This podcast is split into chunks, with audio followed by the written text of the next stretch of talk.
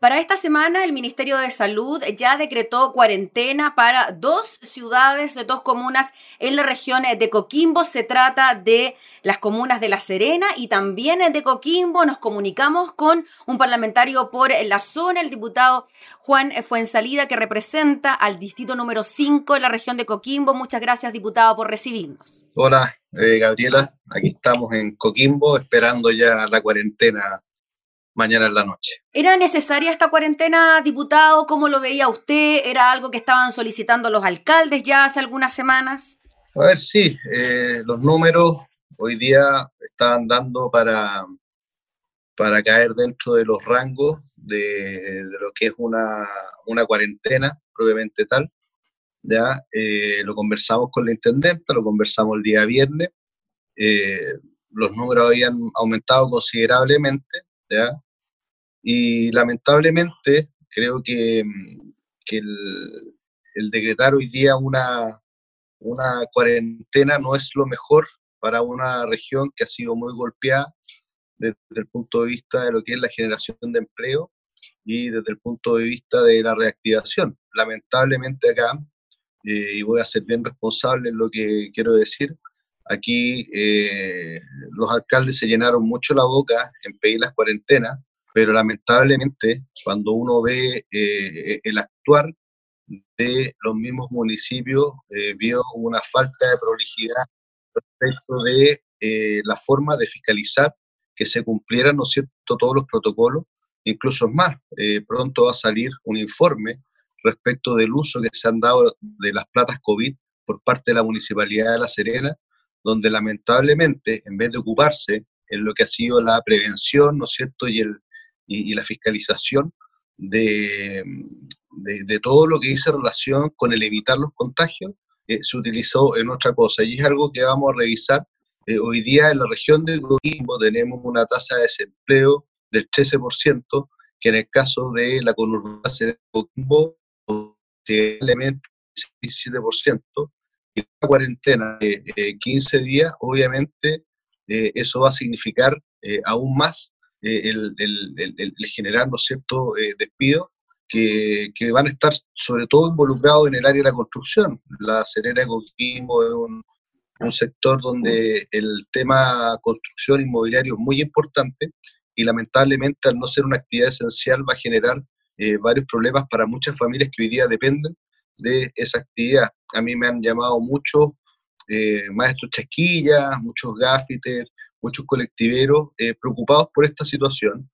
Entonces, claro, uno dice, escucha, los números dan, hay que pedirle, hay un tema sanitario, eh, tenemos que evitar los contagios, pero también acá eh, los alcaldes no se la pueden llevar gratis, ya con la información que uno está manejando hoy en día respecto a los recursos económicos, respecto de la forma como han hecho, a lo único que se dedicaron fue a pedir cuarentena y no realizar ningún acto que impidiera el aumento de este número de contagios. ¿Usted cree que lo que falló aquí, diputado, fue en salida, fueron los cordones sanitarios, las medidas de prevención, por ejemplo, de personas que pudiesen provenir desde la capital, desde Santiago, hacia la región de Coquimbo. ¿Qué cree usted que fue lo que falló finalmente para que los números en cuanto a los contagios fuesen aumentando y que el ministerio tomara entonces esta decisión de decretar la cuarentena? Falló la fiscalización de los alcaldes, Gabriela. ¿ya? Eh, ahí no, no, no, no hay otro motivo. Nosotros tenemos una barrera sanitaria desde que partió, desde que partió en marzo el tema del COVID, eh, creo que fue una tremenda medida. Eh, evitamos que mucha gente, y, me incluyo porque yo cuando viajaba de, de, de, Coquimbo al Paraíso me tocaba, saqué un magíster en la barrera sanitaria de Pichidangui, ¿ya? y uno veía que había un control exhaustivo, que se devolvían vehículos que no podían justificar la presencia de, eh, ellos en la región. Eh, lo mismo ocurre en la zona norte, en lo que es Punta Colorada. Entonces tuvimos una barrera súper buena, pero lamentablemente, ya cuando tú eh, ibas al centro de La Serena, ibas al centro de Coquimbo, veías una cantidad gigantesca de gente rondando por las calles, gigantesca de gente haciendo de vendedores ambulantes y donde veías una nula fiscalización.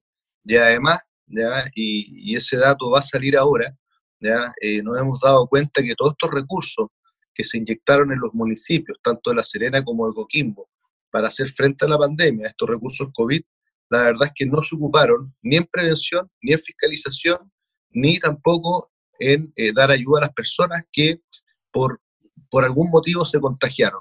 Nosotros traíamos... ¿Y en qué se ocuparon, diputado? Disculpa, ¿en qué se habrían ocupado los recursos? Ahora vamos a saber, en los próximos días eh, va a salir un informe, el concejal de La Serena, doctor, no me acuerdo el apellido ahora, pero él pidió los números, ¿ya? y la verdad es que los números eh, demuestran que se habrían utilizado en, eh, en cosas distintas a lo que era específicamente el hacer frente a la pandemia sanitaria. Y eso es preocupante. No los tenemos todavía, ya se filtraron, pero no los tenemos formalmente.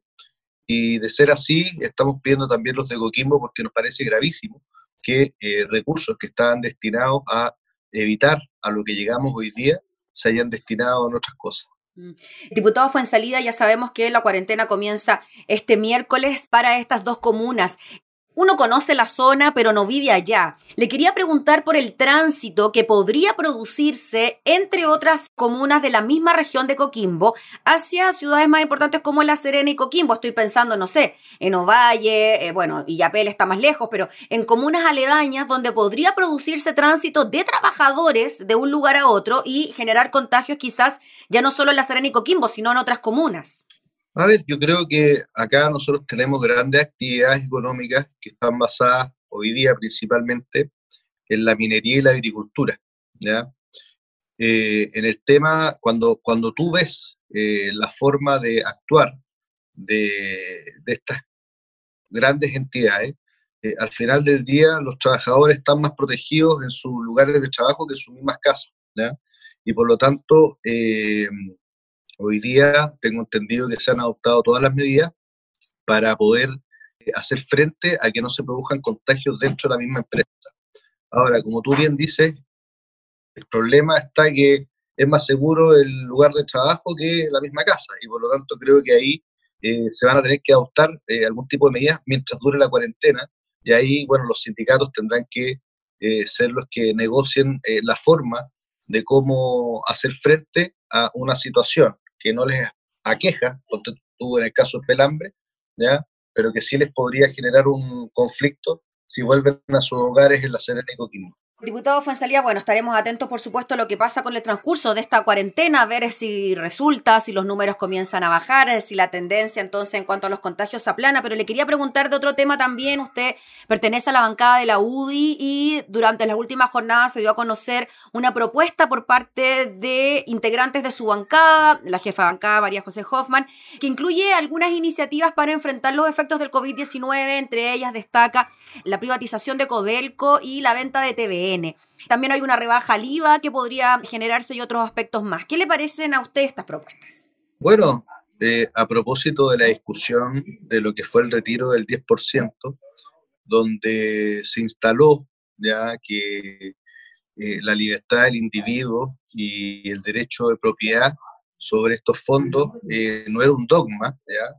tampoco hoy día puede ser un dogma el hecho de que se pueda privatizar parte de Codelco, ¿ya?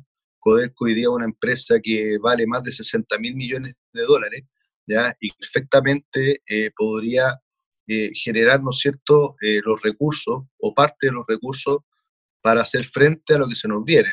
Así el Estado no se sigue endeudando y va mejorando una empresa que hoy día no es eficaz, es una empresa buena, pero no es eficaz. A mí me ha tocado hablar con muchas personas que trabajan dentro de Codelco y, que me dicen que la burocracia, que los dobles pagos, que una serie de, de, cosas internas impiden que Codelco sea lo, lo, eficiente que tiene que ser.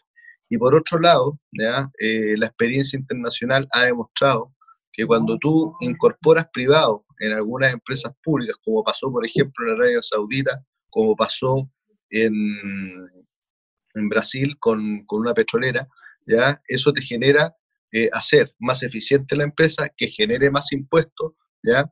Y que eh, establezca una continuidad y no que sea una carga para el Estado, porque al final del día esa carga la pagamos todos los chilenos.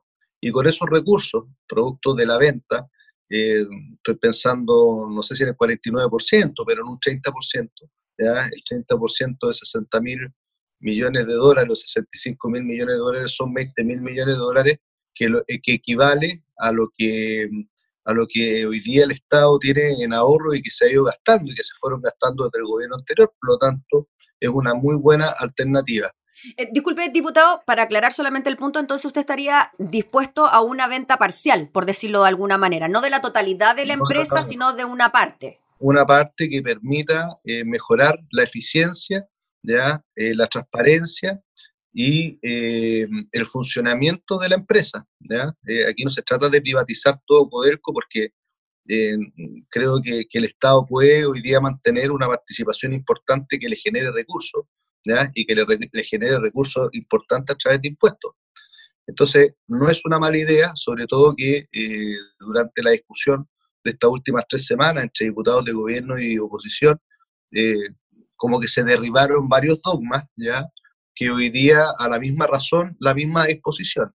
Y con respecto de TVN, hoy día TVN es un saco sin fondo, donde yo que llevo dos años, eh, Gabriela, en el Congreso, me ha tocado aprobar eh, fondos extraordinarios para el funcionamiento de una empresa que hoy día no se autofinancia, ¿ya? Una empresa que, que, hoy día eh, sigue ocupando recursos, ¿ya?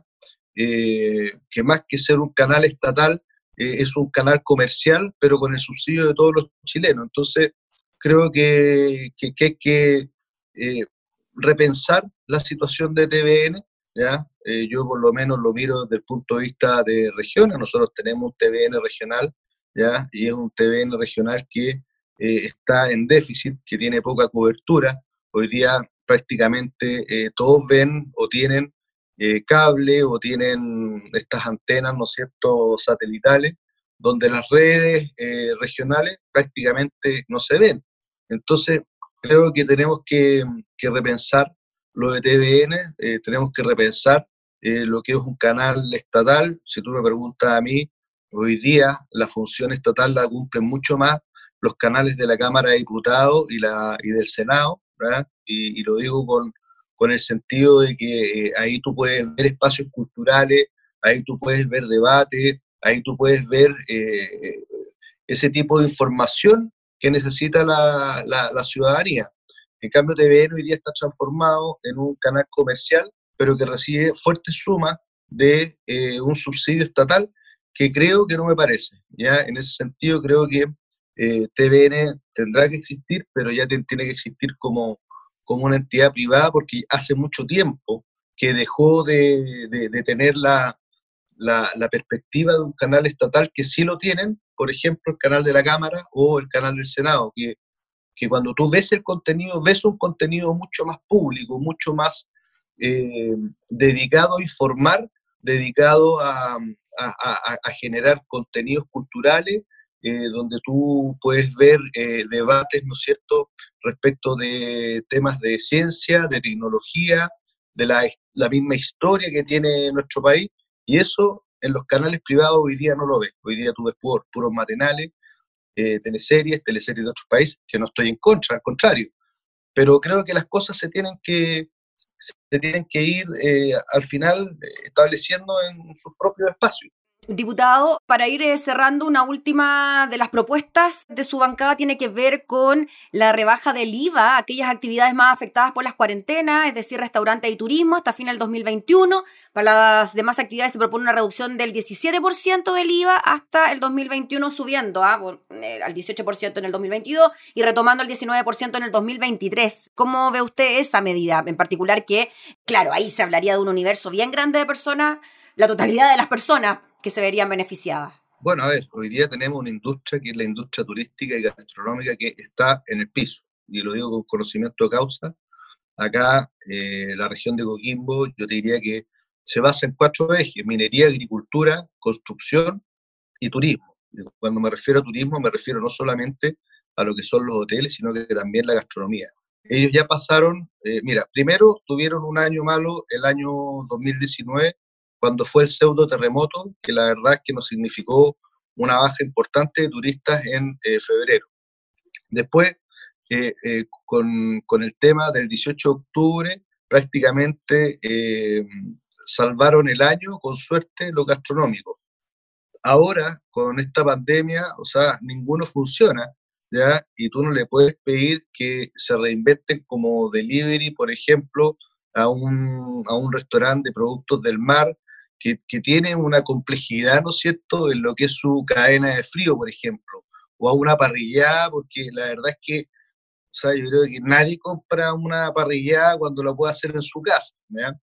Entonces, eh, hoy día en materia turística, yo creo que si queremos, si queremos eh, sacar adelante esa área, yo creo que una rebaja del IVA para el turismo es súper bueno, así como también una, una condonación de lo que son de las patentes de alcoholes para los hoteleros y los gastronómicos, ¿ya? y eso ya por lo menos lo conseguimos, ya se decretó la resolución por parte de la SUBDERE, creo que una tremenda noticia para, para eh, restaurantes y hoteles que lo han pasado pésimo. Y con el tema del IVA, es una forma de eh, reactivar la, el turismo nacional, porque sabemos que eh, turismo extranjero prácticamente no vamos a ver argentinos que en la región principalmente de San Juan, no van a aparecer por acá y por lo tanto creo que es una buena forma de incentivar un turismo más nacional con gente de, otras regiones como Antofagasta, Atacama, eh, Santiago, etc.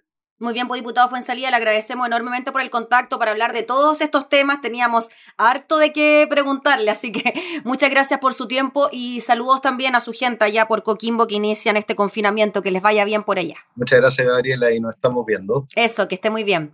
Era el diputado Juan Fuensalía de la UDI, representante de la región de Coquimbo, hablando entonces sobre el confinamiento que se inicia en Coquimbo y La Serena y también sobre la propuesta de la UDI de privatización de Codelco y venta de TVN.